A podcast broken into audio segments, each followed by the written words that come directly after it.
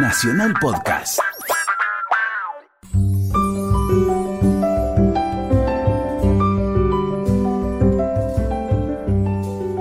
Hola, ¿qué tal? Muy buenas tardes. Estamos en AM870 Radio Nacional, como todos los domingos de 4 a 5 de la tarde.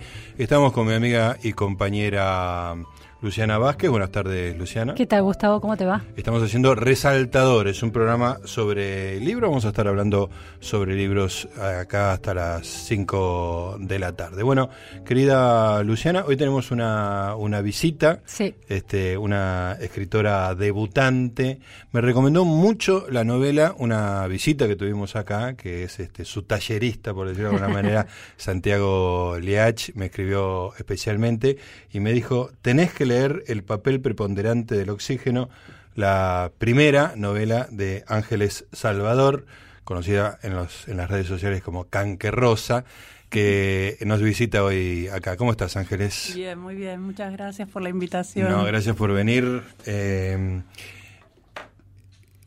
venís de un taller. Santiago dice, bueno, le salieron como varias novelas del, del taller Sí. este año o el año pasado entre los dos este y estaba muy muy chocho me recomendó especialmente la tuya sentís que, el- que un taller literario te dio una herramienta como para salir a, a publicar una novela Bueno, sí, la verdad que sí. Yo en realidad el, el primer taller que hice fue con Esteban Smith, claro que ahí empecé como de cero con mi relación con, con la escritura.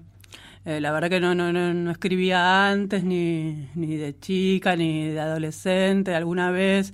Eh, yo hice teatro muchos años y tal vez tenía una idea de que, de que podía escribir, pero no lo hacía, como que me, me- me resultaban fáciles la, la- la organización en, en palabras, pero no, no me sentaba a hacerlo. claro Y sí me costaba escribir teatro. Eh, cuando armábamos escenas o tratábamos de producir nuestras cosas, eh, empezaba como a, a discurrir, me gustaba más el detalle. Sí. eh, entonces se me complicaba el tema como metonímico del teatro, de, de- de achicar, de, de meter todo en el diálogo. claro claro me complicaba y eso como desistí de hacer eso. Y bueno, y después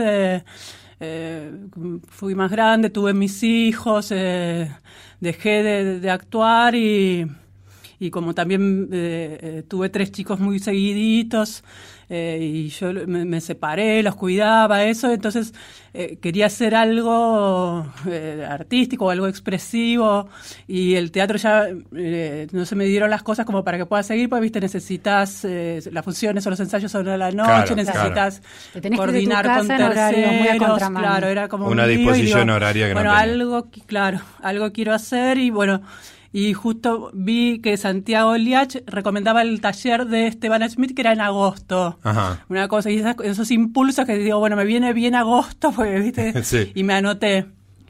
Y yo no sabía nada de Esteban ni... no eres amigo de ella de antes No, no, no, Ajá. para nada. Este, y, y bueno, y la verdad que, que empecé y, y sí, fue totalmente alentador. eh, yo no sé si todos los talleres son así, pero un- una generosidad enorme desde, desde el primer momento de que le parecía que, que estaba bien lo que yo escribía. ¿Qué escribías, Ángeles? ¿Qué llevabas ahí para Yo mostrar? llevaba eh, exclusivamente las consignas que daba él. Por ejemplo, Me acuerdo la primera era una consigna que era que se llamaba El mundo sin mí, que te la mandaba por mail Ajá.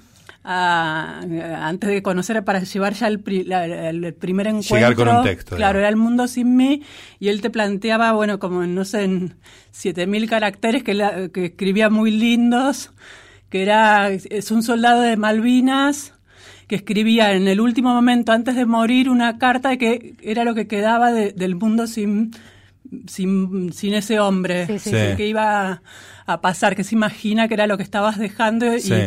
Y bueno, y, y hice una cosa ficcional, eh, realmente un soldado de Malvinas, pero yo de cada consigna era como que sacaba una idea eh, eh, muy pregnante para la escritura. Me parecía que eso del mundo sin mí es, uno piensa que ya está todo dicho, que no hay nada nuevo para, para decirlo o mejor manera, pero realmente uno es singular y es el momento y es único y es el momento que tiene para decir algo y, y, si vos no estás en el mundo no estás y chau y el mundo sigue Claro. así que bueno eh, yo de cada como especie de consignas iba iba tomando como ideas que, que se me quedaban como atrapadas para Claro. siempre para avanzar en eso y no tanto en el, est- el, estilo también me lo depuró mucho porque tal vez tenía como algo un poco rebuscado y, y Esteban tanto como Santiago tienen esa como Santiago Liach Sí, sí. tienen como esa cosa más eh, porteño de hablar como se habla ahora entonces eso me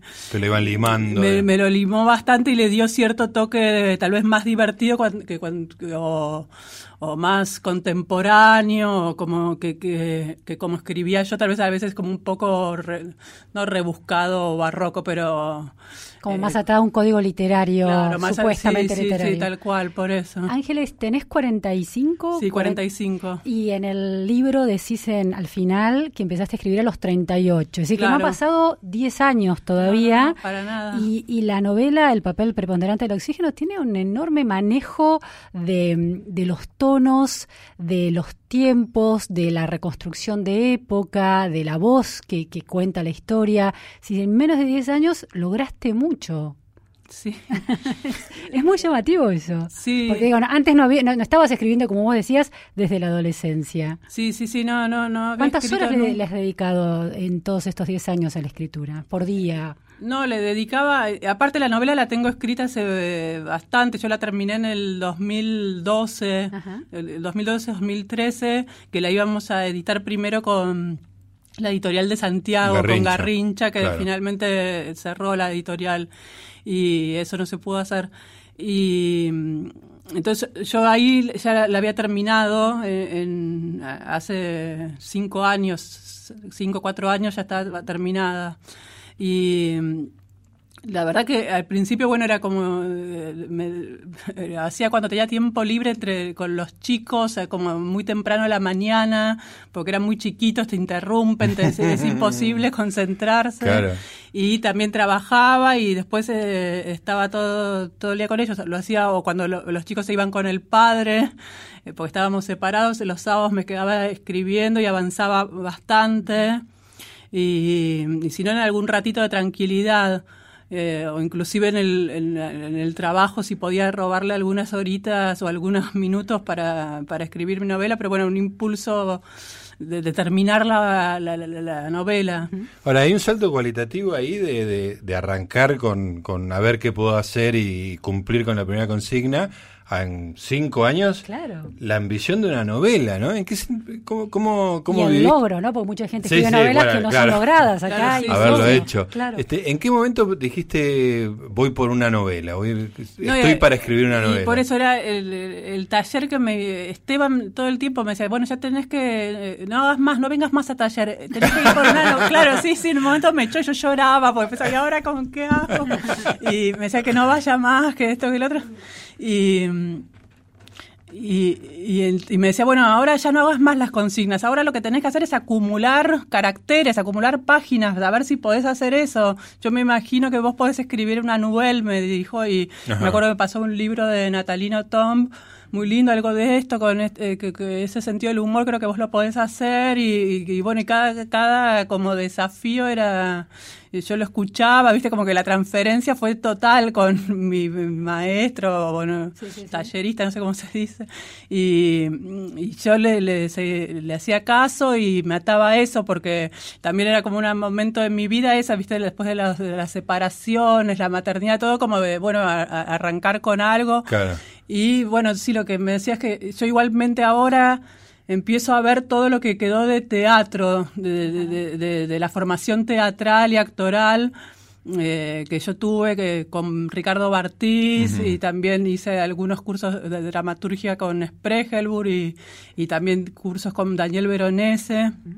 Vos decís que en la novela, de alguna Claro, manera, una no manera se escribió de- contra un vacío. No, claro, sí, sí, como eh, tampoco vine de la nada y como un Claro. cierto humor, cierta forma de tratar el absurdo, el verosímil, eh, todo eso, eh, o también el tema de no tenerle miedo a la ficción. En el taller de Esteban o inclusive después en el Santiago, todos los otros compañeros que iban hablaban mucho de ellos mismos, hacían sus, como esto de la escritura del yo, viste sus ejercicios hablando de ellos, de lo que le pasó, de sus vacaciones, sus amores, sus sexos, sus enfermedades, sus muertes, del abuelo, del tío, lo que fuera, eh, inclusive sus trabajos, que, que está bueno. Y yo por algo prefería ir a a escribir ficción o, otras cosas que eso también y a veces y muchos eran chicos más jóvenes les parecía como rupturista eso que, que alguien escribiera ficción claro. que porque todos escriben de ellos sé yo. Y y eso también me parece me lo dio el teatro porque el teatro eh, siempre como que se apostaba esa idea de ser otro en escena, que eso era como algo, claro, ya un condimento único de, de, pararse en un escenario y ya transformarse en otro, que ya eso por sí es un valor para que uno quiera actuar, eh, la idea de que es aburrido ser uno mismo y que igualmente estás siendo uno, vos mismo en, ese momento. De una manera por ahí más interesante. Claro, en, ese tiempo y ese espacio sos vos, pero recreando otro ser o... Hay un, hay algo de, la, bueno, de la novela es una primera persona que es Rosa María Cuevas, ¿no? Es así el nombre, Rosa María Cuevas, es una peluquera una joven, una chica que después estudia para peluquera y en la década del 90, no sé exactamente a qué época llega, es decir, avanzan los años porque ella ya es una mujer madura al final de la novela y va, es una, sus experiencias de vida, sus aprendizajes, sus dolores y las relaciones que va construyendo, relaciones de amor, eh, relaciones de sexo, em, con, unos, con unas derivaciones de esa historia muy impensadas. Uno piensa que va a ser una novela casi costumbrista en las referencias al menemismo, por ejemplo, o a Armendaris, gobernador de la provincia de Buenos Aires. El, el, el bebé que se... Armendaris y Elba Roblet, un nombre que, que, uno había puesto en un cajón de la memoria. Me parece encantador esa Yo no puedo creer que te acuerdes que Elba se escribía con B corta. Exacto. exacto. Seguimos hablando un ratito hablando de la novela de Ángeles Salvador. Estamos en Resaltadores, seguimos en un ratito.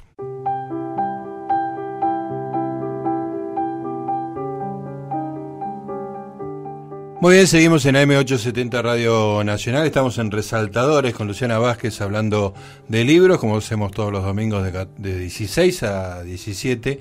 Y hoy estamos con una escritora, estamos con Ángeles Salvador, estábamos hablando de su novela.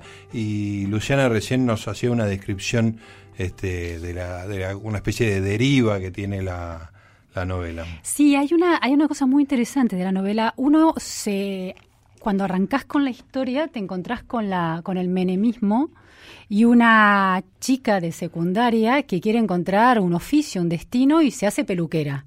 Entonces todo ese mundo de la transición del radicalismo de Armendaris, esas palabras Armendaris, el Barrulé, ya olvidadas, al sistema de clases de la peluquería, ¿no? como una metáfora del menemismo. Entonces vos arrancás por ahí y ahí tengo una pregunta, ese, es el inicio, ¿no? Una buena parte, un tercio de la novela va por, por ese mundo donde esa primera persona de esta chica peluquera tiene una mirada muy ácida sobre lo que ve, tiene mucha percepción y mucho análisis de lo que ve. Cuando escribías palabras como Armendaris o Elba Roulette, Evidentemente a nosotros que somos personas de entre cuarenta y pico largos y cincuenta, largos, 50, y 10 en 50 y 10, eh, nos resuena muy claramente. Pero ¿pensás cómo lo leería un lector que más joven, que no tiene memoria de esos años? ¿Cómo puede entrarle a esa, a esa, porque están, si son tan, instalan tan un universo, con la sola mención de esas palabras instala tanto un universo, una memoria de ese universo, ¿cómo funcionaría? ¿Pensaste en los lectores, en gente madura, digamos, cuando escribías? No, en realidad en ese momento no, porque son los inicios, inicios de la novela que no pensaba ni en que iban a ser publicados ni nada, absolutamente. La idea del lector era muy ajena. claro, muy ajena. Inclusive hay un montón de cosas que que bueno, las dejé porque ya estaba, pero me, me daban, vergüenza, me daban vergüenza todavía que, que lo lean familiares, parientes a mí. Eh, así que eso no, me parecía que, que, era el contexto sin eh, poner como el lugar común tan... Aparte no sé por qué me vino Armendaris, me, o esa primera mujer eh, vicegobernadora, no sé, ¿viste? y ahora también se algo se ata con, con Vidal y toda esa historia, no sé. Eh, eh, y, no, y el menemismo, bueno, sí, ya porque te, me daba otra estética. Igual también fracasa el, lo, que puede hacer el radicalismo para, para para, para eh, este matrimonio, estos tíos de Rose que casi le, logran que ella tenga un embarazo, pero no lo lograron porque hubo un gol, viene Cafiero de atrás, bueno, todo. Es genial, sí, sí. Y piensan que la ciencia radical. Sí, sí, llama al, al, bebé que finalmente no nace, el engendro de la ciencia radical. ciencia radical parecía un oxímoron. Es muy gracioso, muy gracioso. Y y no, después, bueno, el menemismo sí me dio como para salir de, lo anecdótico y porque te da como, bueno, otra estética y, eh, fue una época muy rica para desarrollar en, en, análisis y en los grandes cambios que, que, hubo realmente, porque mientras transcurría también el menemismo hubo muchos cambios en, en cómo vivíamos, cómo otro tipo de, bueno, de mercado, porque el mercado eh, económico que ofrecía eh, el gobierno era distinto con el uno a uno y todo eso, pero... Y otro tipo de pretensión. Otro tipo de pretensiones y de cambios culturales eh, y mundiales. Eh, con la tecnología y todo eso que, nos pusimos como todos a punto de, unas novedades de, bueno de internet a todo eh, quiero leer algo de tu, de tu novela en, el cruce que se da en la peluquería entre esos mundos que el menemismo puso muy en contacto, ¿no? El de quienes estaban instalados en una cierta clase social y quienes aspiraban a los beneficios de, esas de esas clases.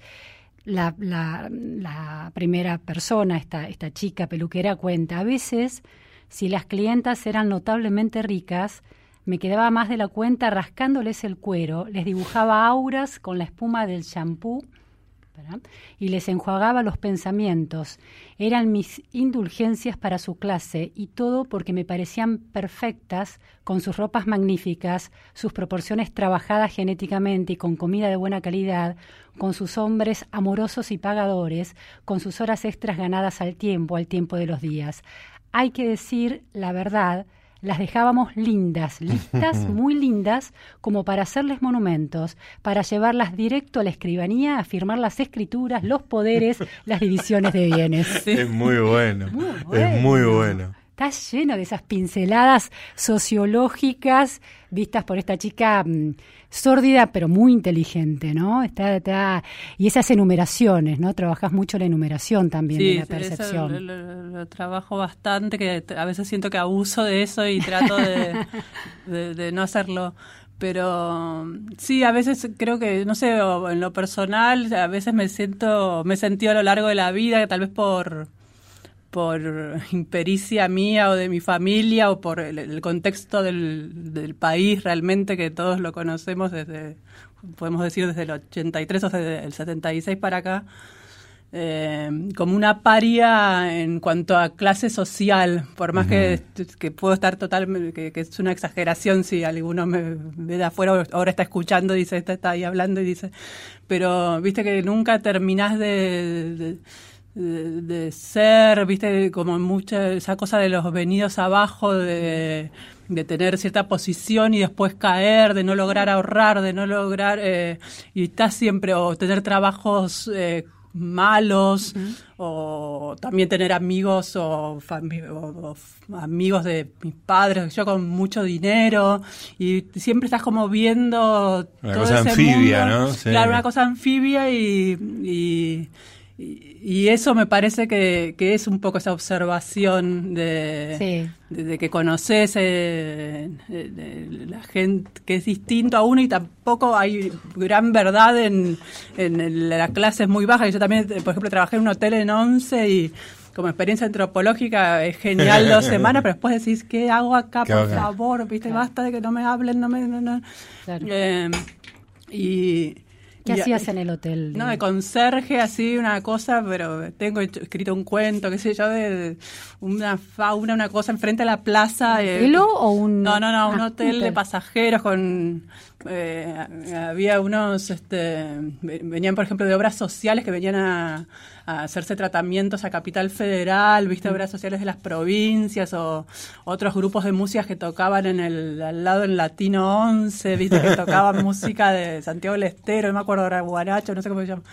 Eh, todas cosas rarísimas, viste, y y uno también se hace, viste, eso lo, eso lo, lo, llevas de tal vez de como una juventud un poco progresista o, rebelde, como que uno puede con todo, que uno no tiene problema con nadie. Y sí, que idealizás además eso, ¿no?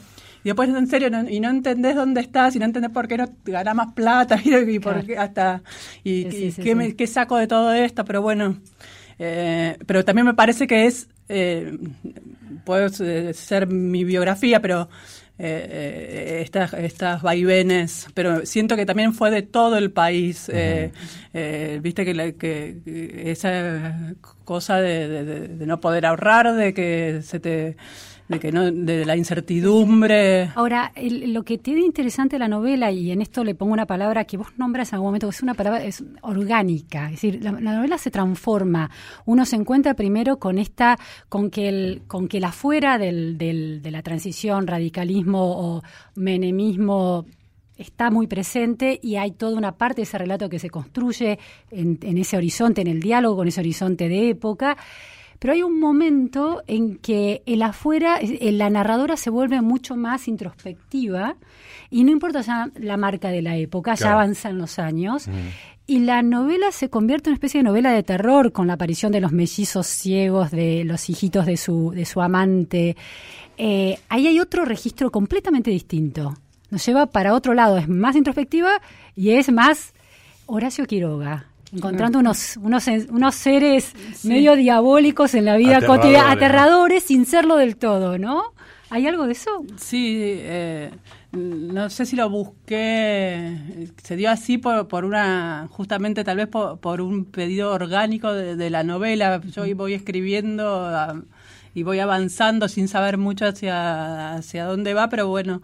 Eh, eh, la primera parte también es como una suerte de, biografía de fracasos de ella y de y también me queda como una especie de biografía sexual como que está muy lanzada y, y, las compañías nunca llegan a ser amores verdaderos o bueno hasta que después llega el momento bueno alguien tiene que conocer y, y qué podía ser, bueno, también otra persona que, que, tuviera una historia y ahí empiezo a escribir la historia que era que me pareció como más divertida, ser como una historia desopilante de, de un hombre casado con con... Con Viviana con B larga. Con Viviana con B larga, que era la prima. y, y Son primos. con Viviana con B larga por dar la nota, dice. sí, sí, porque ¿para qué le ponen Viviana con B larga? Los y que, Las dos veces con B larga. Para, para destacarse, ¿viste? Claro, sí, sí, una diferencia. sí. Y claro, una prima además que es más grande. Es más grande, claro. Entonces, chiquitos son más grandes y después se enamoran. después se enamoran y, siempre les queda esa culpa del incesto y se lo reprochan. Y, los cieguitos como casi un fruto de ese incesto. Claro. Entonces, eh, y ahí ya eh, llevando al máximo la idea. ahí, ahí delirabas. Viste la cosa de cuando, eran, cuando eras chiquitito que decían entre primos tenés hijos que salen mal, no podés tener hijos. ¿viste? bueno, sí, le salieron mal, viste, por un Entonces, eh, los dos ciegos y, y, bueno, ahí está esa familia como trastocada por, por, estos chicos. Eh, y a ella también le afecta, eh, evidentemente, después. Pero bueno, me parece, y, eso es una, un punto clave para que, para que se dé un amantazgo y él no, puede, no quiera separarse de, de su mujer, su prima, la madre de esos chicos ciegos. Y, bueno, y ahí no empiezo como a, divertirme con esa historia y, me parece que, también empieza a, aparecer ella como una neurosis, ese, ese vínculo que por fin logra armar, que es medio eh, frustrante también. Y, y termina este... Eh, llevada a ser como una madrastra, que, porque, bueno, no voy a contar todo. No, no, podemos spoilear la novela. Bueno, seguimos hablando con Ángeles Salvador, estamos acá en Resaltador, estamos con Luciana Vázquez, este, viendo el mundo de una primera novela, eh, después le vamos a, preguntar, este, ¿qué hacía con todo esto antes, ¿no? Porque digo, porque era, además era, actriz, o sea, sus palabras se las daba otro, con todas estas observaciones, algo debería ser seguramente.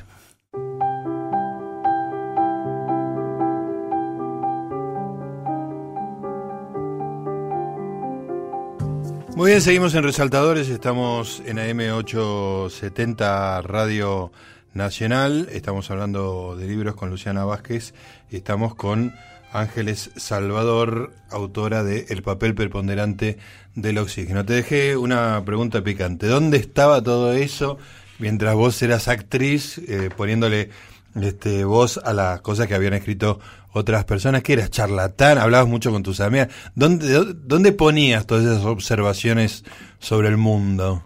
No, yo creo que las guardaba, las guardaba Solita, celosamente, sí, porque era eh, era fóbica, no soy buena hablando así, expresándome realmente y antes era peor. Este, me, me trabo, viste, me, me da vergüenza. Y y siempre me quedo como callada y soy tímida, todas esas cosas.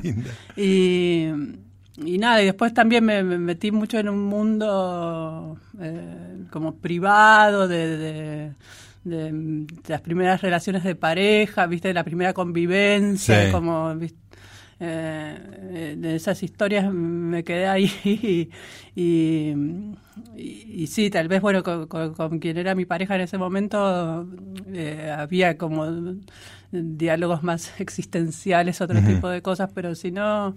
Eh, em, eh, creo que estuvo ahí. Yo lo que digo es que eh, a mí la escritura justamente me sirve porque me da un, delay que no me da el, el, habla. La conversación. Claro, la conversación. Otros son fantásticos para hacer eso y yo no tengo esa repentinización o, viste, me quedo, viste, son los que se quedan pensando, uy, tendría que haber dicho, ahora cuando baje... El espíritu de la escalera. Claro, sí, sí, sí. Y y ahí yo esos minutos son oro para mí porque son los, que pienso y para mí escribir es pensar, más allá de los 81 mil trucos que uno pueda tener para embellecer, para, para crear efectos o qué sé yo. Estás obligado a pensar. Pensar, pensar. Les voy a leer algo más. Vamos. En la peluquería éramos menemistas sin saberlo. Las clientas estaban microemprendiendo como nunca. Era la hora de la mujer, mucho rubio y mucha planchita. Era la hora de dejar el copete y poner los anillos en el vaso. Las arquitectas decoraban locales de ropa y casas en devoto. Las ingenieras agrónomas se compraban combis, contrataban un chango jardinero y se iban a parquizar lo que les pidieran. Las dermatólogas se convirtieron en cosmetólogas con un flor de aparato de drenaje linfático y con la importación de cremas contra los defectos de la carne. Las escritoras hacían guiones de TV. Y el pelo, ese sin sentido indoloro al que los humanos les rendimos culto, esa molestia, esa índole de la exterioridad, ese registro del paso del tiempo, esa coronita personal, seguía ahí para batallar, para hacer algo. Vi liendres en esa época y sin embargo me callé la boca. Porque era su turno de ser felices como dictaba el poder. Qué bueno, qué bueno, muy, muy bueno plagado de, este tipo de, observaciones. Está buenísimo eso que dijiste porque me parece que describe muy bien lo que haces. La escritura es pensar para vos. Sí. Hoy decías que mm, en el taller muchos optaban por la expresión del yo, ¿no?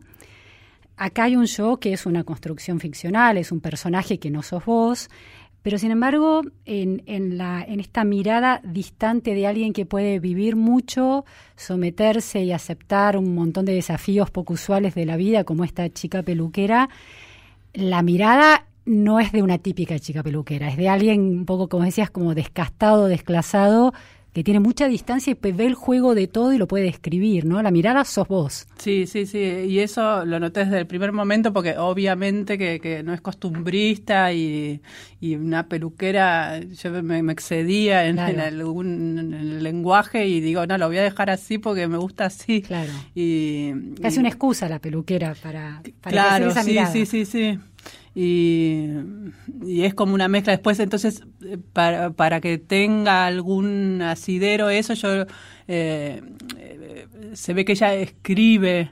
Ella escribe, capaz que, al final dice la salvación, la escritura es la salvación, fue su salvación también y trata de escribir como ella sí su literatura del yo, su autobiografía y le cuesta y, se, y, no puede, pero en algún momento se ve que, ella empieza a escribir también. Sí, y ahí es cuando cambia un poco la voz. Deja esto que yo te decía al, principio, ahí la voz deja de mirar tanto la época y mira un poco más el devenir de sus propios eh, eh, procesos emocionales, ¿no? En relación a lo que le va pasando. Sí.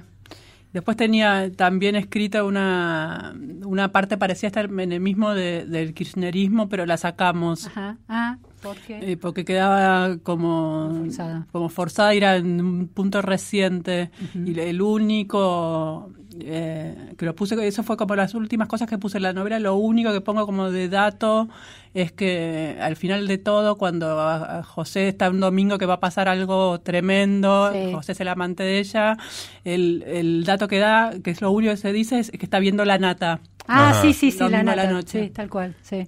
Y ahí que, que Sí, que ahí te das cuenta del paso del tiempo. Pero porque a mí eso también porque me gusta, me gusta, viste, de, la literatura norteamericana que, que, te dan esos chisporroteos de lugares o de presidentes o de eso, conductores de... Sí, que claro, yo digo, pongo la nata, no pongo la nata, pero sí tiene que ser alguien tan fuerte que con solo decir eso ya se te, despierta la época y inclusive si hubiera que traducirlo es conductor que en tal momento estaba muy en contra, muy... Eh, eh, del gobierno de Turk, lo que fuera, y ya te da una idea. Eh, y me, gustan esas eh, referencias directas. Referencias muy acotadas. Ángeles, me llamó la atención que antes dijiste que, estabas escribiendo y que la novela avanzaba y que tenías que ver para dónde iba.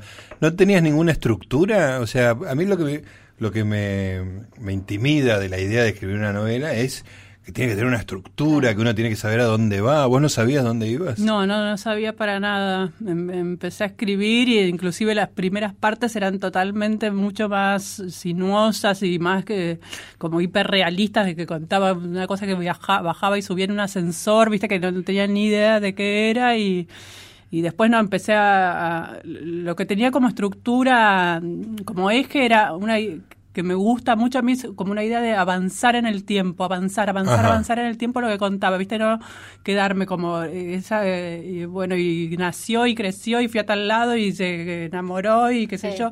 Eso ya me dio como un gran empujón, que, en un punto sí lo, lo forcé por me gusta eso de, los cuentos de John Cheever que avanza en el tiempo así que y te lleva y y es una de las, bueno, en todo arte, una de, las cosas más lindas es, es, trabajar con el tiempo, que es con lo que no podemos trabajar. Claro, es, una cosa que, No, sé si impuesta muy cruelmente. Claro, sí. Y, y, y, bueno, y después, bueno, ahí ya obviamente, bueno, surgió la, historia y después, bueno, empezaste, hay como unas reglas de juego que más o menos tenés que seguir o puedes hacer una locura, pero bueno, empezar a ligar los personajes, empezar a darle un cuerpo a todo eso, una verosimilitud. ¿Se lo dabas a leer a alguien para, junto con ese editor o ese lector más experimentado, pudieras construir esa historia, te ayudara con eso? Hasta la parte de, hasta la segunda parte lo, llevé al taller de Esteban y sí él me alentaba que estaba bien, que siguiera, el tema era como seguir, ¿viste? No, era y después eh, eh, fui a un taller con Santiago Liacha y así que éramos cuatro o cinco personas que teníamos eh, estábamos trabajando en, cada uno en sus novelas, sus ah, libros. Claro. no es que íbamos a, hacer consignas o eso, y ahí sí lo trabajé bastante y, eran cuatro, cuatro, Santiago más cuatro compañeros más, que, que sí que, que aportaron. Vos leías en voz alta y. Claro, sí, sí, sí. Ellos estaban como muy inmiscuidos en, en eso. Y después hay Más otro... que nada, lo que, el, eh, ahí eh, el dilema era como, eh, había dos hinchadas, que era uno que era demasiado triste, demasiado sordido, que por favor que le pasara algo bueno, y otros que no, que, entre los que estaba Pro- yo, que era, no, profundizar, sí, dejalo así. Decía Ángeles que después hay otro mila- otro salto milagroso, que es la publicación, porque de Sí. repente tenés una novela, bueno, mucha gente por ahí llega a una novela, incluso son buenas, etcétera, pero la publica Random, una Sí. editorial importante. ¿Cómo, cómo fue ese, ese segundo salto Y eso fue gracias a, a Maga Echevarne, que es mi editora en Random, que ella también es amiga de Santiago, es este eh, fue como discípula de Santiago y, y hasta que bueno en un momento lo de Garrincha no no se veía que no, no avanzaba y bueno yo ya hacía como tres cuatro años que estaba esperando y, y hablamos con Santiago y bueno ya me desligué y, y le escribí a Maga y le digo qué puedo hacer porque eh, Tengo esto, claro. tengo esto, eh, vos sabés qué puedo hacer. Y ella misma me dice, yo te, si querés y vos me das permiso, yo la presento acá. Ajá. A ver qué me dicen. Sí, obvio, por supuesto. Bueno, y la presentó y, y la, la aceptaron y al año siguiente se firmó el contrato y, y la terminé de trabajar con, con ella. Ella fue mi editora. Ajá. Así que está, ella también está recontenta y que llegó Y- la novela a ella. Y la editora que tiene en cuenta el mercado, ¿no? Porque pertenece a una, una editorial que, por supuesto, cuando publica, aunque la literatura va a nichos, eh, ¿propuso cambios o propuso sugerencias para, para el libro que vos tenías sin pensar en esa dimensión del mercado? No, la verdad que tal vez eso sacamos eso que esa parte de- de- del kirchnerismo y después nada fue como eh, nada, eh, cosas de, de las maneras de armar los capítulos, de, de- de las divisiones, eh, sí, un montón de cosas de, de escritura también me ayudó, pero nada. No te pidieron que cambiaras el al final. Claro, no, no, no. Eh, te decía fuera de aire, qué linda es la tapa del libro. Me ¿Viste? encanta, me parece Sí. súper llamativa, Es eh, muy linda la hizo. estimulante, La hizo Juan Cambariere, que Es es, muy bueno. un gran tapista. sí. muy bueno. Y estaba buena, encontramos como una rose y bueno, todo lo, lo hizo él. Eh, hubo un cambio de colores nada más. Primero eh, terminé eligiendo el amarillo. El amarillo es muy, Sí. muy potente, tiene el título del libro en escritura tipo graffiti a mano y, y sobre el amarillo hay también escrito con, con tipografía a mano una cantidad de, de fórmulas científicas este, Sí. muy, muy llamativas y en el medio ya unas, unas formas. Este, es realmente muy atractivo. Contame, contame tus lecturas. Este, mencionaste a Chiver ahí por ahí, pero ¿sos una, le- una lectora así omnívora o, o distante? ¿Cómo, ¿Cómo es tu relación? No, omnívora para nada, mucho mucho menos de lo que me gustaría haber sido o, o debería ser, no sé. Eh, pero sí leí y Chiver lo leí hace algunos años, me gusta mucho la literatura norteamericana, eh, como que siempre vuelvo a eso.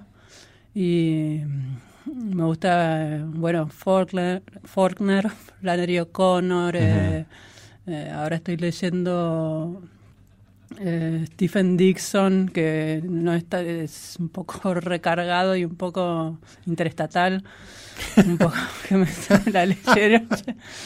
No, es un hiperrealismo que te abruma, pero, pero tienen esa magia que, que tienen ellos, esa como una al contrario de la sofisticación, ¿viste? Como van con una síntesis, pero bueno, este interestatal es medio este, dura la, la- la historia, pero me la, la voy llevando.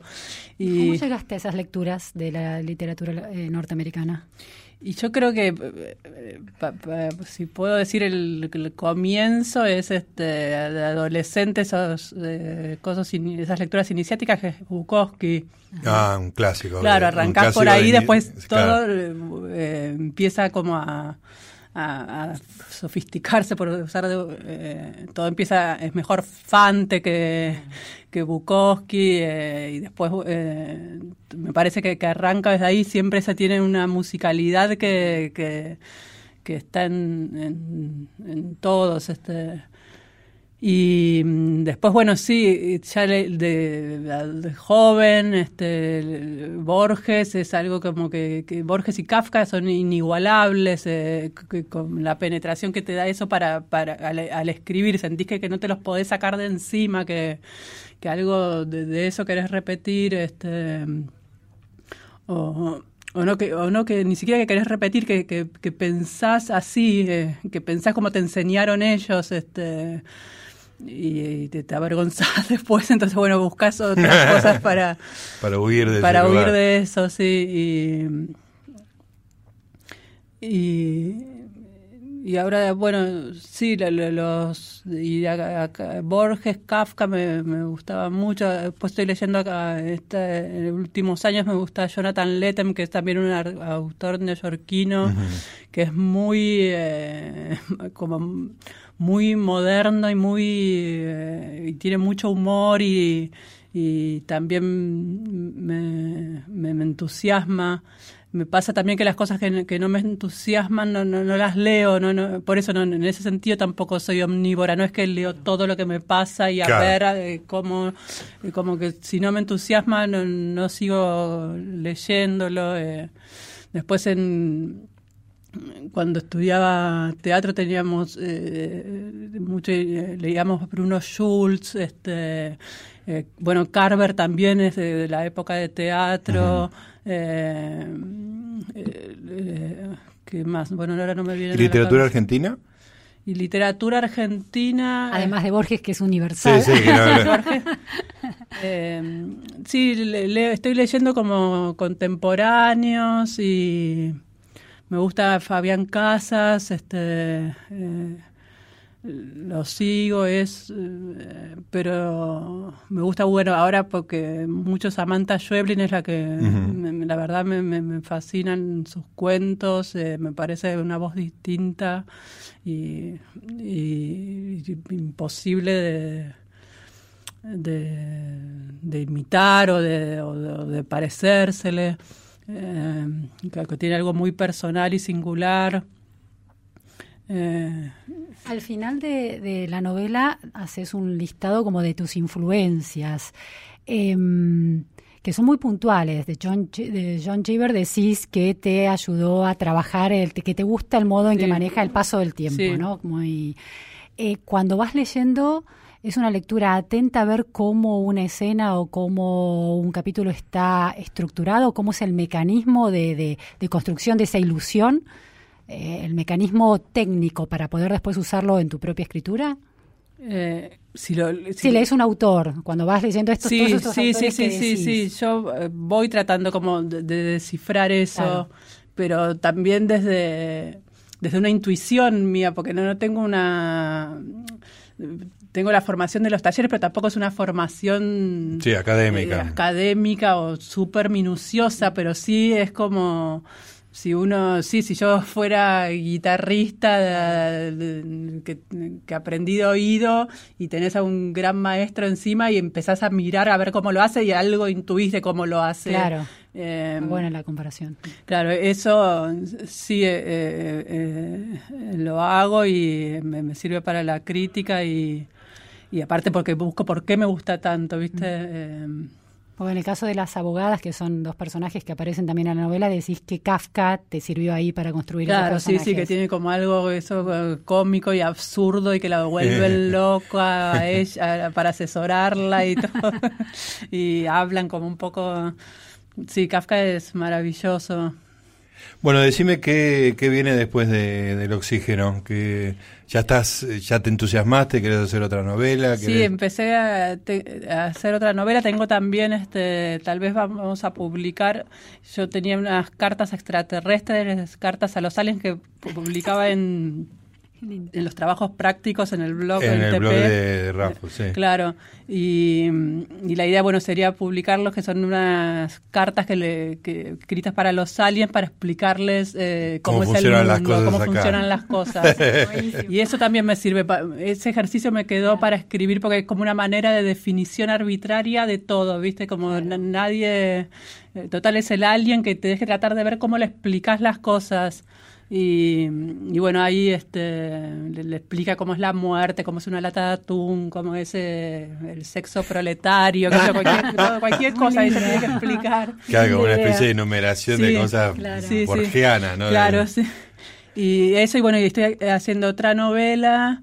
eh, y a- como ahora em, tengo el principio, pero ahora como que retomo con todas estas evoluciones de todo, que hay cosas que, que yo no me son inesperadas, viste, como tal vez también cierta, y- bueno, está, a mí me parecía que iba a ser lenta, aburrida, la gente lo lee rápido o, o me gusta ahora, uso la palabra de- del, el- Del el- programa. del programa, sí sirve para sirve perfecto para hablar de, de literatura y resaltan también el humor y eso y yo pensaba que las cosas de humor me daban risa solo a mí las del libro y, y- y que y al contrario que era muy eh, tremendo y qué sé yo y, y bueno a ver qué hago con eso si si si lo tomo como hacen la manga o no si o si quiero arriesgar ot- nuevas Claro, cosas construir otro mundo completamente distinto. pero bueno, se ve que cierta manía por cosas raras tengo, pues estoy armando con unos trillizos varones, son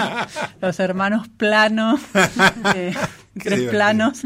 Y, y, y acá en la protagonista, que ya decidí que sí va a ser una mujer también, y, y eso eh, es al- también hay un movimiento social ascendente, pero ya, ya arranca desde muy de Punta del Este y Ajá. fiestas y cosas extravagantes y, y, y eso, y, ahora, y ahí veremos a dónde vamos. Muy bien, nos vamos a estar eh, esperando. Sí. Ángeles, fue un placer, ¿eh? Muchas realmente mí una también. muy linda charla. Bueno. Estuvimos con Ángeles Salvador, autora de El papel preponderante del oxígeno. Nosotros nos reencontramos el próximo domingo a las 4 de la tarde, ¿no es cierto, Dale, Luciana? cómo no. Como hacemos todos los domingos. Chau, nos encontramos. Chau.